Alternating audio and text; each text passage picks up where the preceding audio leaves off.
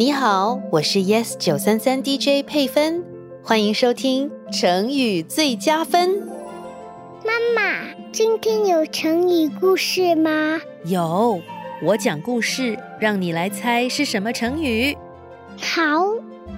小明是一个爱吃零食的小男孩，他早餐吃零食，午餐吃零食，晚餐也吃零食。爸爸妈妈常常劝他要多吃蔬菜水果，多吃营养丰富的食物。可是小明就是不听话。小明也很不喜欢刷牙，他早上不刷牙，中午不刷牙，晚上也不刷牙。有一天，小明跟平时一样，早上起床后就到厨房，从冰箱里拿出一个冰淇淋当早餐。他拆开冰淇淋的包装纸，张开嘴巴，伸出舌头。突然，他听见“喂喂”这把声音，不是爸爸的，也不是妈妈的。小明左看看，右看看，没有人。喂，我在你面前，我是冰淇淋。小明看着手里拿着的冰淇淋，竟然有眼睛、鼻子、嘴巴，还在跟他说话。他。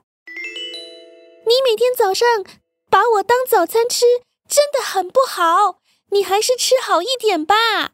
小明被会说话的冰淇淋吓得跳了起来，把冰淇淋丢回冰箱里。他跑进自己的房间，从书包里拿出一包薯片，打开来正要吃，突然，喂喂，早餐不要吃薯片，早餐不要吃薯片，是薯片们在讲话。小明又吓得跑进厕所，关上门躲起来。过了一阵子，没有声音了。小明觉得刚才可能只是自己听错了，也没那么害怕了。他的肚子咕噜咕噜的叫。他想起口袋里还有一颗巧克力，便拿出来吃。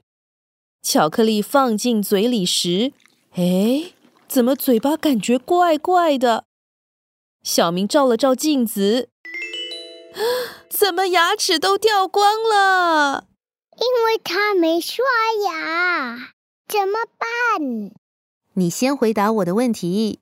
刚才故事里有三个地方可以用同一个成语来形容小明的感受，是什么成语呢？嗯，是不是吓了一跳？哎，有这个意思哦。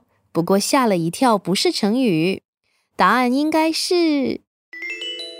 大吃一惊，冰淇淋会讲话。小明大吃一惊，薯片也会讲话。小明又大吃一惊，看见牙齿都掉光了。小明再大吃一惊。